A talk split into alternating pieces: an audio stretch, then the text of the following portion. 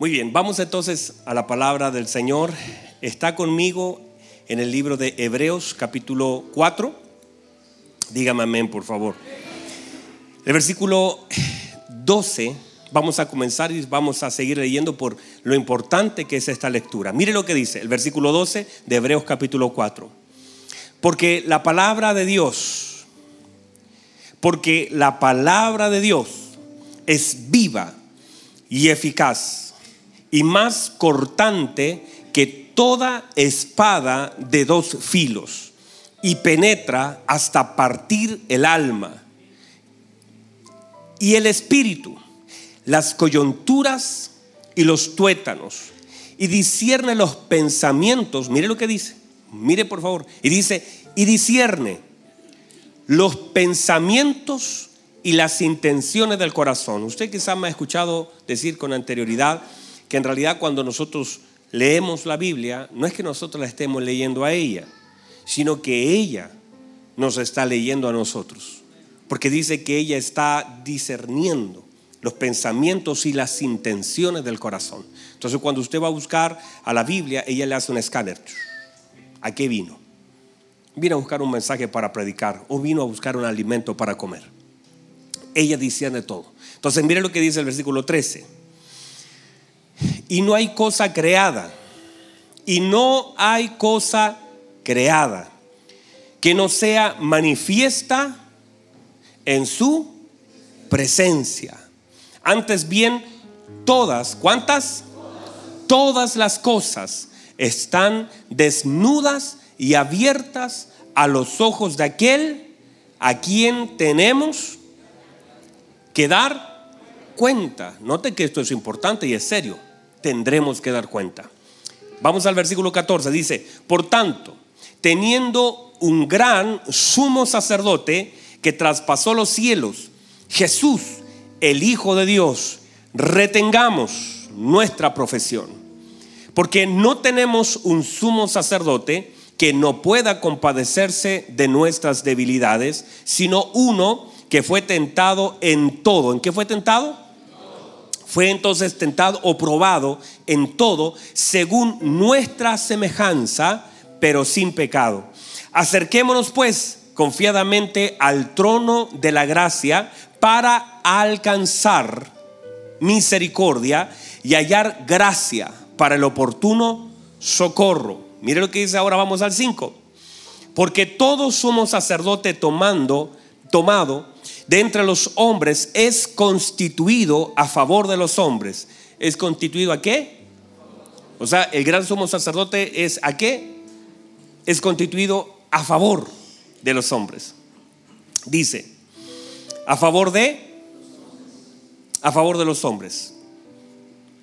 Dice, en lo que a Dios se refiere, para que presente ofrendas y sacrificios por los pecados, para que se muestre paciente con los ignorantes y extraviado, puesto que Él también está rodeado de debilidad. Y por causa de ella debe ofrecer por los pecados tanto por sí mismo como también por el pueblo. Y nadie toma para sí esta honra, sino el que es llamado por Dios. Por favor, tome atención a ese versículo 4. Y nadie toma para sí esta honra, sino el que es llamado por el pastor, por el concilio, por CFC, sino que el, que es llamado por quién? Que es llamado por Dios, como lo fue Aarón.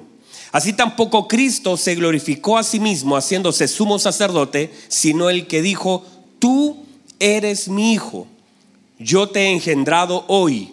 Como también dice en otro lugar, tú eres sacerdote para siempre, según el orden de Melquisedec.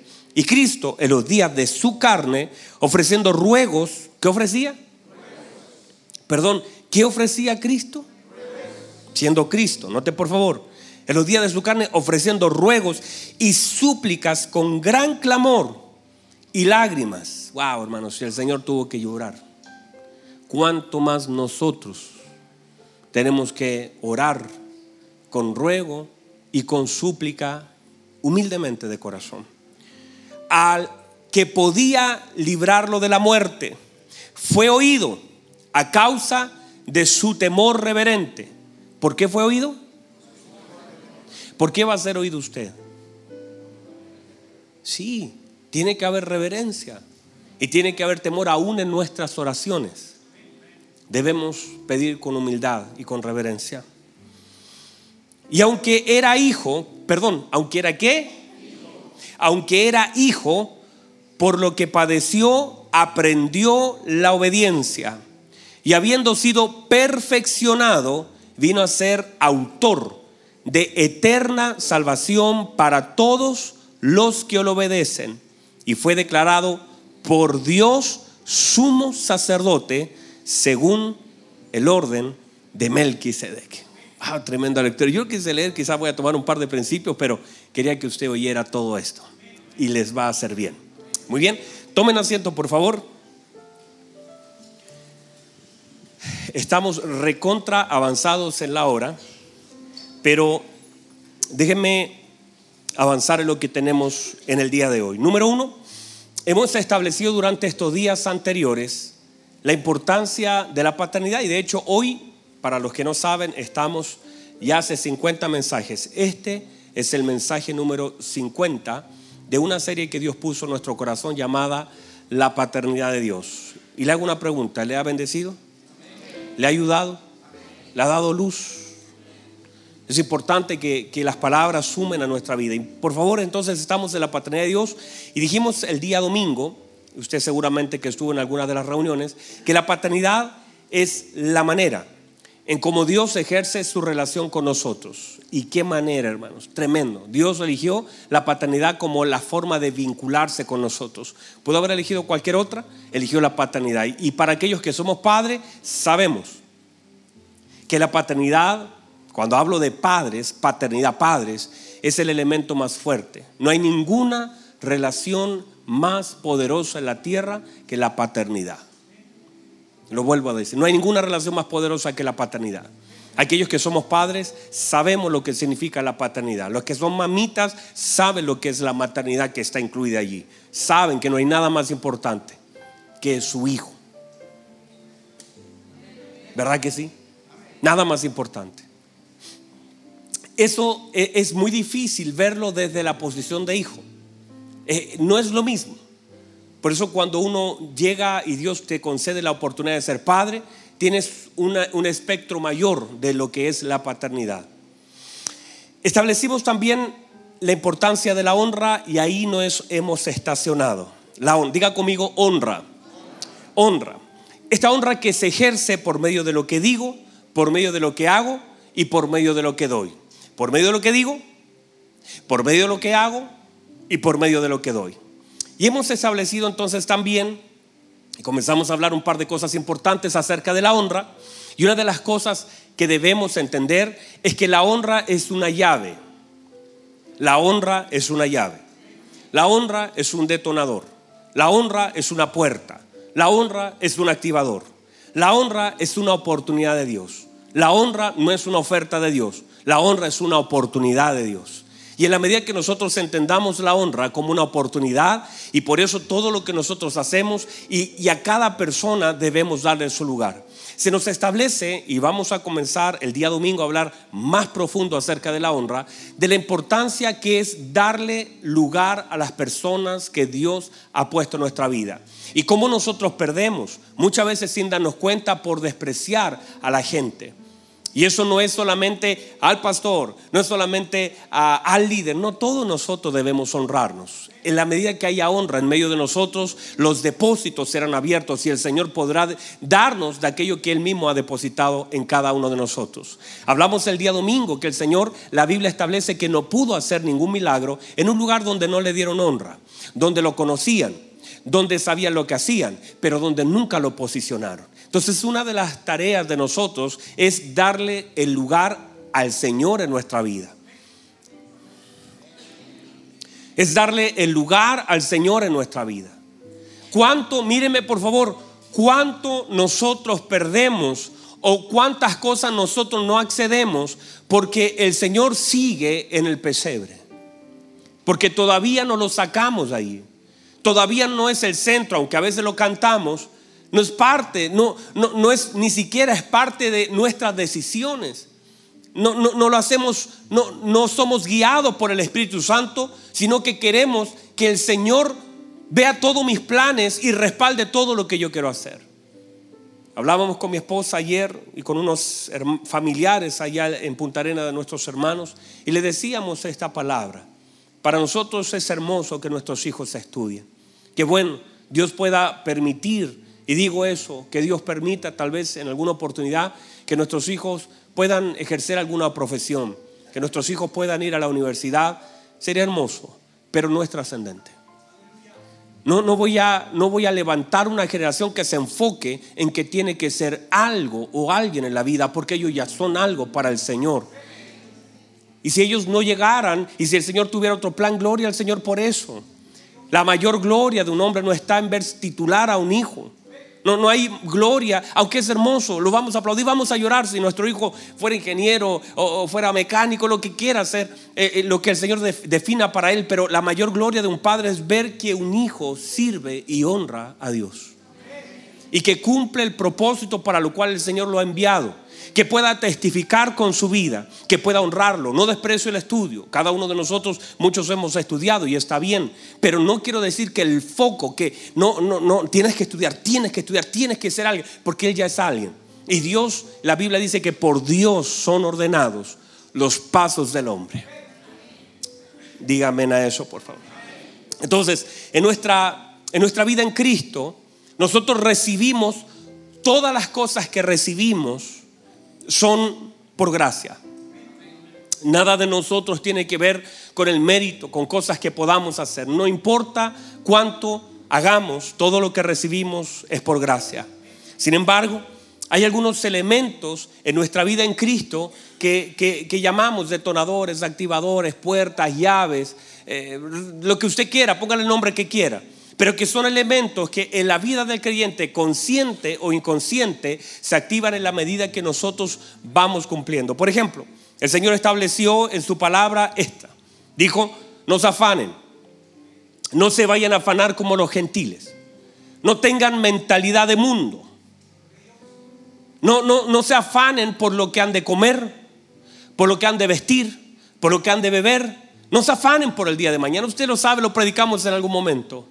Miren, dijo el Señor, las aves de los cielos. Considere los lirios del campo. Ellos no, no, no tejen, no hilan, las aves no guardan en granero, pero mi Padre, dijo el Señor, tiene cuidado de ellos. Pero el Señor dijo, pero busquen, busquen primeramente el reino de Dios y busquen también su justicia y todas estas cosas os serán añadidas. Entonces, el Señor generó allí una puerta, una llave. E, el Señor no dijo, mire, no está mal, no está mal que usted ore por algunas cosas que necesita. No está mal. Pero en la medida que su entendimiento se vaya expandiendo y en la medida que la palabra se vaya revelando cada día más y en la medida que permanezcamos en su voluntad y en la medida que entendamos la importancia de nuestra vida en Cristo, hay cosas que aún usted no las pida por causa de su búsqueda de Cristo, el propósito, la naturaleza, muchas cosas que usted ni siquiera oró. Y yo no sé si le estoy hablando a alguien acá, pero muchas cosas incluso que usted no oró, usted las ha recibido. Sigue siendo por gracia, pero tiene que ver también con la dirección de nuestra mente, entender que cuando nosotros buscamos al Señor y el Señor se preocupa de sus hijos, entender la importancia de la absoluta dependencia de un hijo de Dios a un padre que sí tiene cuidado de nosotros. Nuestro Padre sí tiene cuidado de nosotros. Su Padre Celestial sabe perfectamente lo que ahora mismo usted está pasando. Puede ser que no lo sepa su mentor, puede ser que no lo sepa su pastor, puede ser que no lo sepa su esposo o su esposa, puede ser que sus hijos no lo sepan, Pero el Señor conoce aún los pensamientos y el salmista lo define así. Antes que la palabra esté en mi lengua, tú ya la conoces toda. Tienes un absoluto conocimiento de quién soy yo. Él sabe lo profundo de nuestro corazón, sabe nuestras necesidades, sabe la lista de las cosas que nos falta. Usted a veces llega a la casa y dice, ay, nos falta, no, nos falta sal, nos falta aceite, nos falta algo. Aunque usted nunca lo supo, el Señor conoce la despensa de su casa, el Señor conoce la cuenta que hay en el banco, el Señor conoce la deuda que tiene usted, el Señor conoce la siembra que hizo ayer, el Señor conoce los fracasos. Es más, el Señor le conoce en algunas áreas que ni usted conoce. Usted tiene recuerdo de los seis años, siete años. El Señor conoce aun cuando estaba en el vientre de su madre, aun cuando todavía ni su madre se enteraba que usted estaba. El Señor y los ojos del Señor ya estaban sobre usted. Antes siquiera que sus padres por primera vez se vieran, Dios ya le conocía, sabía quién era usted, sabía su nombre, tenía un diseño establecido desde la eternidad. Usted no es un desconocido para Dios ni sus caminos le son desconocidos, ni su familia le es desconocida, ni la enfermedad le es desconocida. Hay enfermedades, míreme, que ni usted sabe que están rondando en su cuerpo, pero el Señor conoce todo y Dios es planificado y Dios tiene toda la respuesta para nosotros de cosas que ni nosotros conocemos. Dios nos conoce profundamente y debemos aprender a descansar en el absoluto conocimiento que Dios tiene de nuestra vida. Hermoso es saber que Él me conoce. Míreme, que no tengo que ser otro delante de Él. Que no tengo que parecerme a nadie delante de Él. Que no, está esperando Él una frase mía. Él me conoce. Él sabe perfectamente cuáles son mis debilidades. Él no, está no, es, no, es, ajeno a esas cosas incluso que yo no quisiera recordar sabe mis fracasos, conoce mi hoy, conoce mi ayer. Y conoce mi mañana. Yo no soy una sorpresa para Dios, no lo soy. Por eso usted tiene que descansar en esa omnisciencia y presencia del Señor sobre su vida. No nos escogió por ser buenos, la gracia, por pura gracia y amor, porque Él y su manto se extendió nos amó. Ah, reciba eso. Nos amó. Nos amó conociéndonos. Nos amó en pleno conocimiento de quiénes somos. Nos decidió amar. Tiene un compromiso con nosotros.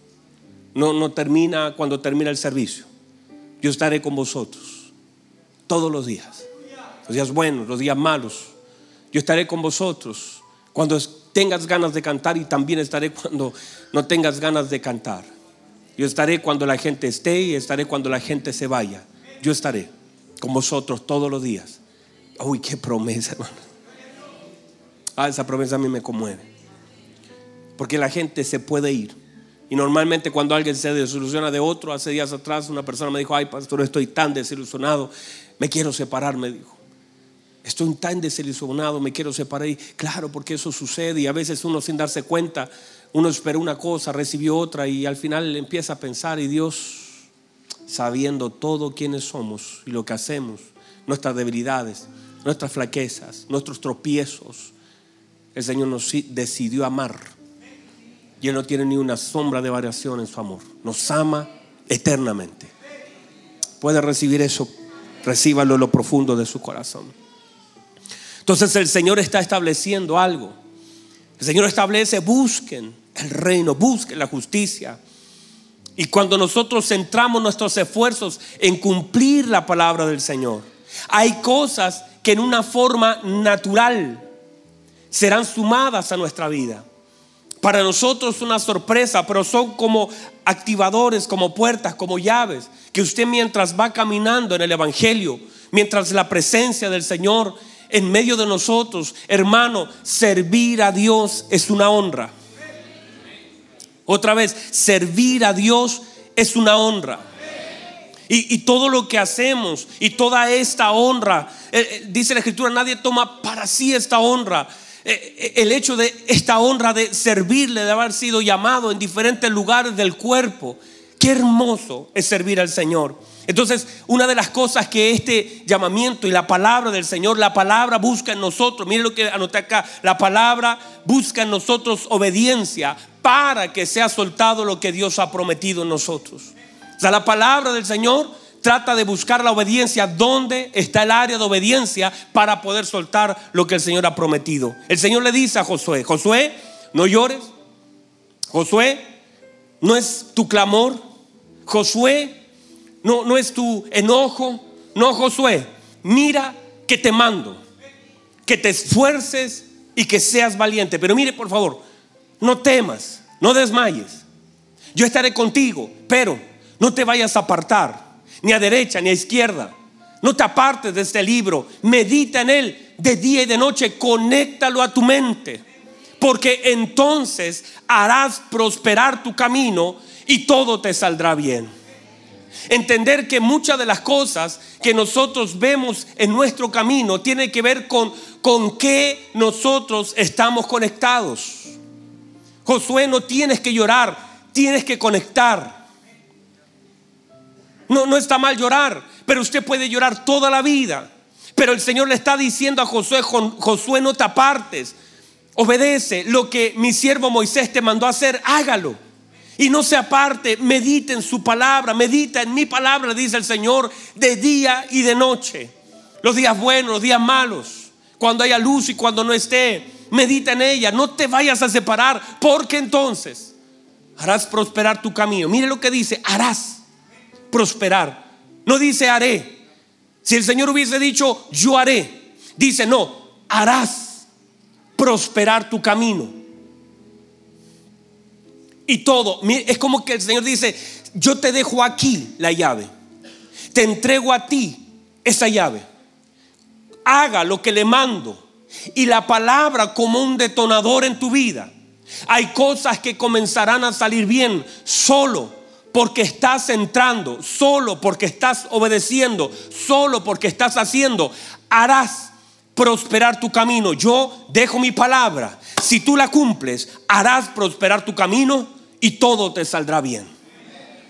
Entonces, cuando nosotros vemos que estas son las cosas que el Señor ha establecido, algunos le llamarán llave, otros puertas, otros detonadores, otros activadores, otros promesas, como usted quiera. Llámelo, no, no es relevante el nombre que le demos, lo importante es entender que hay depósito de Dios en las escrituras que hacen que nuestra vida sea transformada. No todo tiene que ver con, con lágrimas, muchas cosas tienen que ver con obediencia. De hecho, míreme por favor, amamos al Señor y, y nuestras lágrimas, más que una expresión de dolor delante de Dios, debiesen ser una expresión de alegría y gratitud. Lo voy a volver a decir. Nuestras lágrimas delante de Dios sí podemos llorar por dolor que nos causan algunas cosas. Sí podemos expresar el dolor porque las lágrimas expresan el dolor sobre algo, pero también expresan la gratitud sobre algo. Yo recuerdo mi esposa cuando nació Davidito y, recuerdo su rostro porque quedó marcado en mi corazón. Cuando lo toma en brazos, ella, había todo un tema ahí con el parto que, que sucedió y cuando sale Davidito y llora, mi esposa comienza a llorar y, le comienza a besar. Yo esperé que lo limpiaran para besarlo. Pero mi esposa lo agarró y ahí lo tenía y le daba besitos y le daba, y yo veía su lágrima y saqué un par de fotos allí. Pero es una expresión de alegría. No estaba llorando por dolor. Estaba llorando por alegría, por el gozo. Y cuando nosotros estamos delante de Dios, uno puede llorar delante de Dios por el dolor que algo le provoca. O puede redirigir sus lágrimas. Puede redirigir sus emociones. Y a veces nosotros sin darnos cuenta estamos llorando y diciendo, mira Señor, este problema está llorando. O puedes redirigir tus lágrimas y gozarte sabiendo que tu Dios sabe, que tu Padre conoce y puede decir, Señor, no voy a soltar una lágrima por ese problema, voy a soltar una lágrima para darte gracias porque sé que usted conoce esta situación y agradezco. Y sé que la respuesta viene de usted y sé que usted me va a librar y puedo estar, ver este problema como un futuro testimonio para que otro, y quiero agradecerle profundamente porque aunque ahora no veo nada de lo que estoy necesitando, yo puedo descansar y mi esperanza es que usted mi Padre, usted me conoce, usted me ama, usted está pendiente, no le estoy ajeno y usted puede redirigir sus lágrimas. No sé si hay alguien aquí que esté entendiendo eso. Redirigir las lágrimas. Uno puede, por eso una vez le dije a mi esposa por una situación que pasamos, una, una estafa que vivimos, yo le dije a mi esposa, no vamos a botar una lágrima por este problema que vivimos. Nuestras lágrimas están reservadas para los pies de Cristo. Si vamos a llorar, será para darle gracias y por la alegría y el gozo que nos provoca saber que esta situación, aunque ya se escapó de nuestras manos, jamás se escapará de las manos de Dios nuestra vida. Que aunque ya salió de nuestras manos, no sabemos cómo hacerlo, aún así sabemos que Dios tiene el control de nuestra vida y no he visto justo desamparado ni su simiente mendigando pan. Por lo tanto, no vamos a llorar por las cosas que se van, porque las cosas van y vienen. Pero mi Dios permanece firme permanece estable. Él no va a fallar. La gente falla, la gente le va mal, la gente hace cosas indebidas. Pero mi Dios es justo, mi Dios es fiel. Y si voy a llorar será a los pies de Cristo para agradecer su fidelidad, su amor. No voy a llorar por lo que se va. Ah, Samuel, seca tus lágrimas y deja de llorar por Saúl. Reserva tus lágrimas para David y gózate con lo que yo voy a hacer. Alégrate porque ya tengo la respuesta. Uy, santo Dios. Estamos a veces llorando en el lugar equivocado, de la forma equivocada. Y cuando nosotros aprendemos a redirigir nuestras lágrimas a los pies de Cristo, manifestamos la plena confianza. Manifestamos el, absoluto depender del Señor. Yo estoy confiando que Dios lo va a hacer. Es como que mi hijo puede llorar por aquellas cosas, me puede hacer una pataleta, porque a veces las lágrimas son pataletas. Ah, yo quiero eso, yo quiero eso.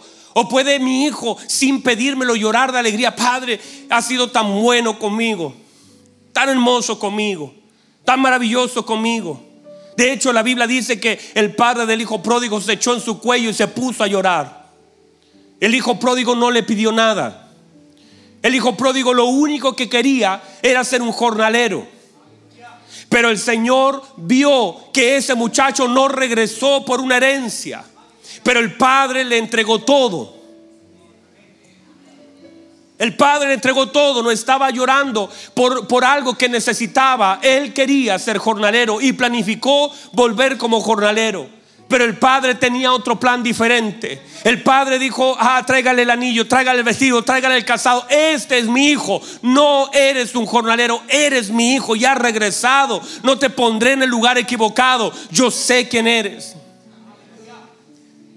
Entender que cuando tenemos conocimiento, diga conmigo, entendimiento de las cosas más importantes. Déjenme cerrar acá y, y ya fluir en eso. Porque la Biblia dice en 2 Corintios capítulo 4, 4, que el Dios de este siglo cegó el entendimiento de los incrédulos. ¿De quiénes? De los incrédulos para que no les resplandezca la luz del Evangelio. El trabajo del infierno siempre será el mismo, cegar el entendimiento. La tarea del enemigo es que usted no sepa quién es, no sepa qué tiene y usted no sepa qué tiene y puede hacer. Número uno, la tarea del infierno es que usted sea ignorante de quién es. Sea ignorante de lo que tiene e ignorante de lo que puede y debe hacer. Es la tarea. Cegarlo. Entonces, toda la vida, la tarea del infierno será programarlo para decirle a usted quién es usted de una forma falsa. Otra vez, la tarea del infierno es tratar de programarlo a usted y decirle quién no es usted es tratar de programarlo. Decirle que es un Ay, por eso bendigo la vida de esos padres que son capaces y toman a sus hijos en sus brazos para darle una identidad. Yo no sé si usted recuerda a Jacob. ¿Alguien recuerda a Jacob? Jacob estaba casado con esa mujer llamada Raquel. Le costó tanto, 14 años. Y estando con ella, esa mujer tiene un hijo llamado José y luego tiene un hijo llamado, perdón, ¿cómo se llamaba? En realidad esa mujer por causa del dolor le puso Benoni. ¿Y, por qué? Porque en el parto Raquel muere. Pero antes de morir, ella lo levanta y le dice, te llamarás Benoni. Benoni quiere decir hijo de mi dolor, hijo de mi tristeza, hijo de mi angustia. Y, de pronto el padre, la, la madre muere, pero el padre toma a ese muchacho en los brazos y le dice, no te llamarás Benoni, sino que será llamado Benjamín, hijo de mi brazo derecho. No vas a quedar marcado por el dolor, ni serás una señal de muerte y fracaso, sino que serás una señal de ayuda. Serás hijo, ay, esa palabra que le sembró, esa palabra él la cosechó, porque cuando su José se fue, Benjamín pasó a ser el primogénito. Benjamín pasó a ocupar el lugar y fue el consuelo de su padre. Toda la vida, el trabajo del infierno es acentuar tus errores, es tratar de decirte quién no eres, es tratar de llevarte a lo de bar. El trabajo del infierno es generar una identidad falsa en ti. Decirte quién eres equivocadamente. Y muchas veces los fracasos que tenemos en la vida marcan un nombre en nuestro corazón. Y ese nombre se vuelve, una verdad de nuestra mente, una verdad falsa en nuestra mente. Eres un fracasado, eres un quebrado, un divorciado, eres un mal padre, eres una persona despreciada, eres y, comienzan esos nombres y el diablo comienza a acentuar y comienza a hacer fortalezas en tu mente comienza a generar una identidad, te dice y te limita, esto no lo puedes hacer, esto no lo puedes hacer. Tú eh, mira, mira como otros sí, pero tú no lo puedes hacer, tú estás limitado, tú no puedes y comienza a restringirte y a marcarte línea de lo que tú puedes y no puedes hacer. Esto no es esto es mucho para ti. No vas a poder con ese trabajo, no vas a poder con esa empresa, no vas a poder y comienzan pensamientos, no vas a poder con tus hijos, el matrimonio no vas a poder y comienza a limitarte. Todo, el trabajo del infierno es cegar tu entendimiento. Por eso la luz de Cristo, la luz de Cristo lo que viene a hacer es a, sacar, por eso la Biblia dice, nuestras armas no son carnales, sino son poderosas en Dios para la destrucción de fortaleza. Para derribar, dice la Escritura, todo argumento que se levanta contra el Señor y llevando cautiva la mente. Dice, llevando cautiva la mente a la obediencia a Cristo. Y entonces el Señor viene a revelarnos, número uno, quién somos. Y el Señor de entradita dijo, vosotros sois la sal, vosotros sois la luz, vosotros sois mis testigos, vosotros sois real sacerdocio, vosotros sois nación santa, vosotros sois reyes y sacerdotes, vosotros, ah, él dijo, a los que le recibieron les dio potestad de ser hechos hijos de Dios. Ah, pero el Señor lo que vino a hacer es revelar quiénes nosotros somos. Un pueblo asentado en tiniebla vio gran luz. No teníamos la capacidad de ver quiénes éramos. Nosotros éramos gentiles. Nosotros estábamos allí, pero el Señor vino a mostrarnos quiénes éramos, a darnos identidad, a decir ustedes son hijos de Dios. Ahora ya no hay esclavo, no hay libre, no hay griego, no hay mujer, no hay hombre. En Cristo somos la iglesia, somos la novia. Se nos dio identidad de quienes somos. Después el Señor nos dio identidad de lo que podíamos hacer. Vayan y sanen enfermos. Vayan y pongan la mano. Echen fuera demonio.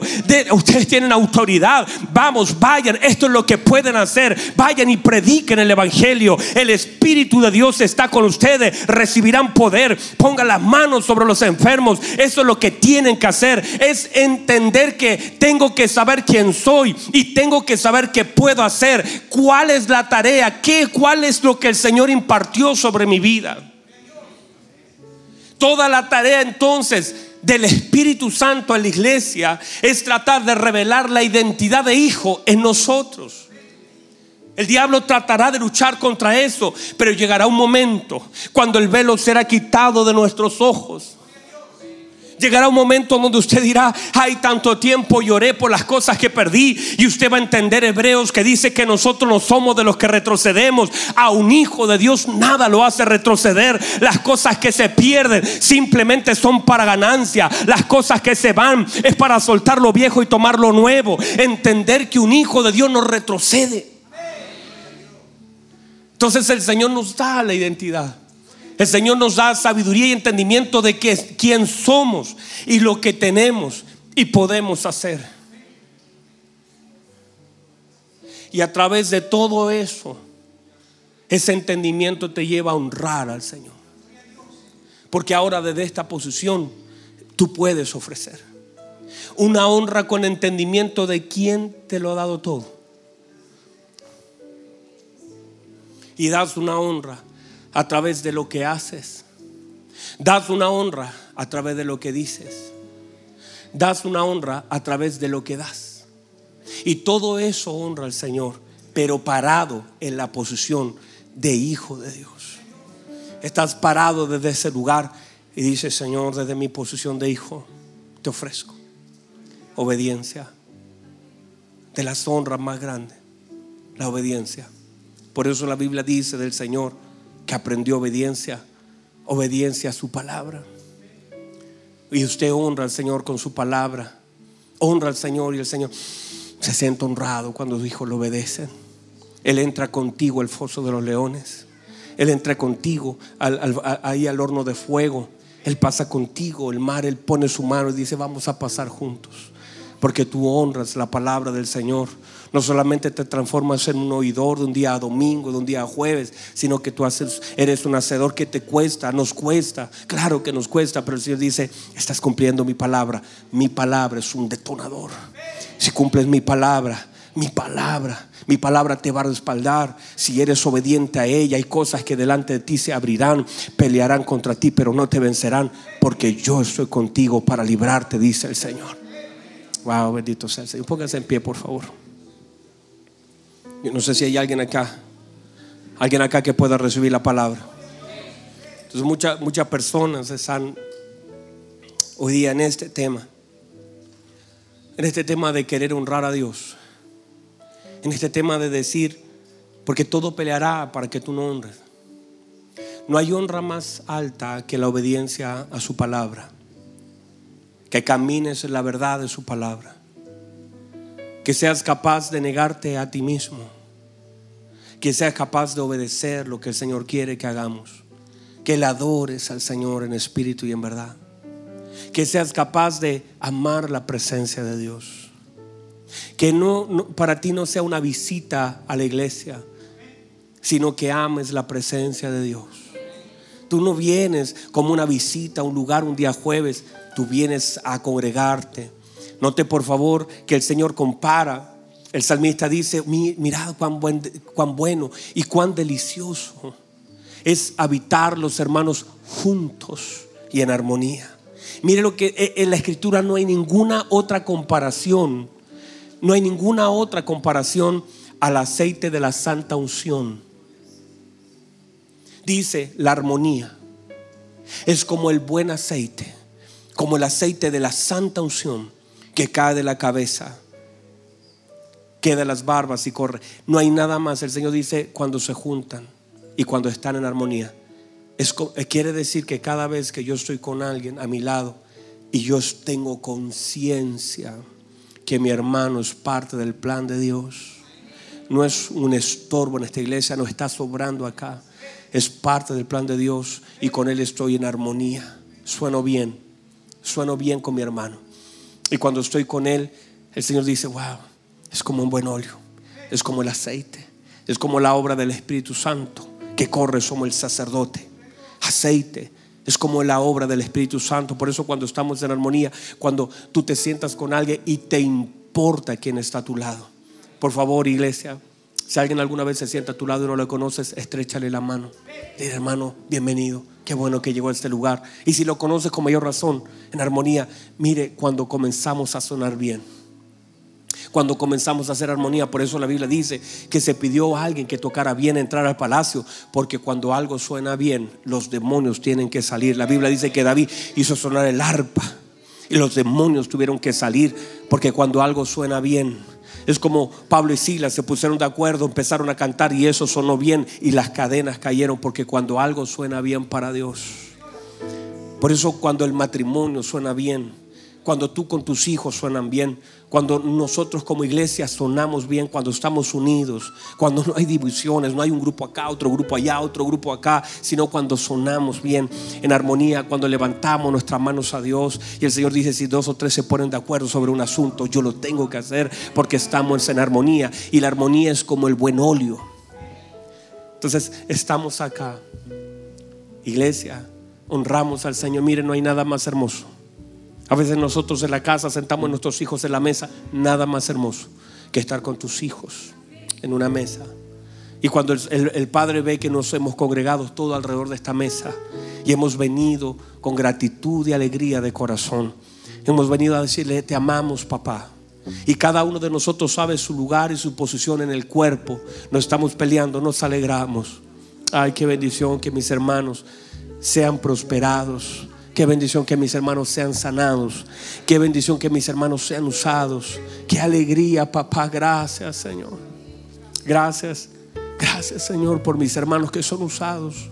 Por eso usted, cada vez que usted me ve pararme en un púlpito, yo oro por los hermanos, por las iglesias. No estamos compitiendo. Oro, Señor, bendigo a los hermanos que predican su palabra. Bendigo a las iglesias que se están levantando. Bendigo a los pastores que están predicando en la radio. Gracias por aquellos que tienen canales. Gracias por aquellos que tienen radio. Gracias por aquellos que están comprando terrenos. Gracias por aquellos que están expandiendo. Gracias que, que sigan creciendo. No puede haber nada en tu corazón Debemos agradecer cuando tu hermano llegue con un autito nuevo. Ah, dile hermano, qué alegría más grande. Yo todavía tengo aquí en mi bolsillo la VIP. Algún día tal vez yo me pueda dar, pero mientras tanto me gozo con lo que Dios está haciendo en tu vida. Me alegro. Eh, te dieron una casa, gloria a Dios por eso. Y cuando tu hermano te diga, ay, yo no perdí la casa, te entristezca, te duela, porque eso es cuerpo, eso es armonía. Sonamos bien para Dios. Es una, suenas bien cuando tú te alegras con el triunfo de tus hermanos. Cuando tú dices, hermano, te bendigo.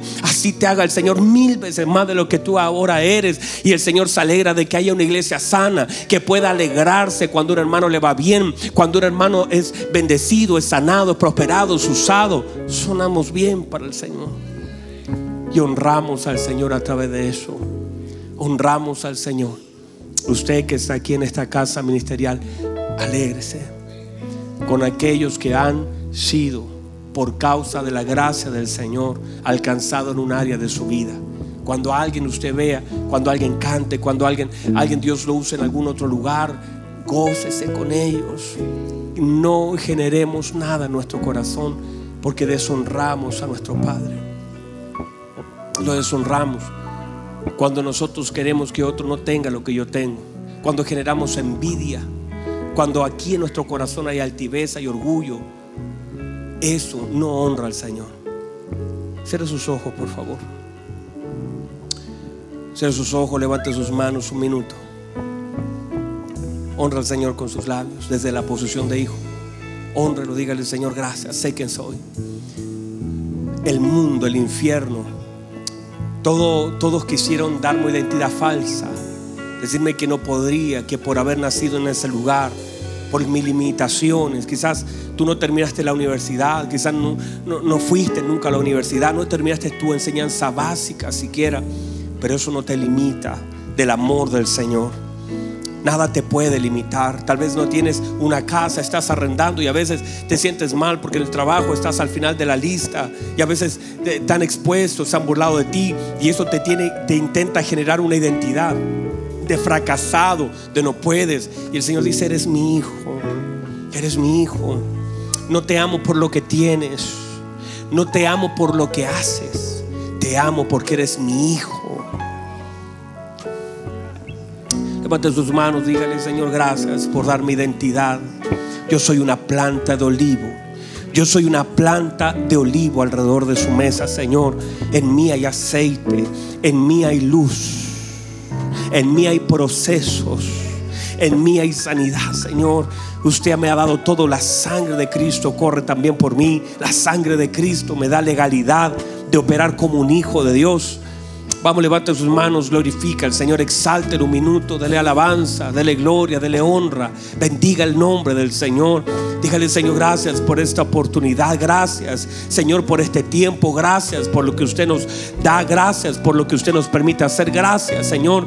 Gracias, Señor, por mi hermano, gracias, Señor. Delante de usted queremos sonar bien, queremos hablar bien, hablaremos bien de nuestros hermanos. Padre, veremos las puertas abiertas para ellos.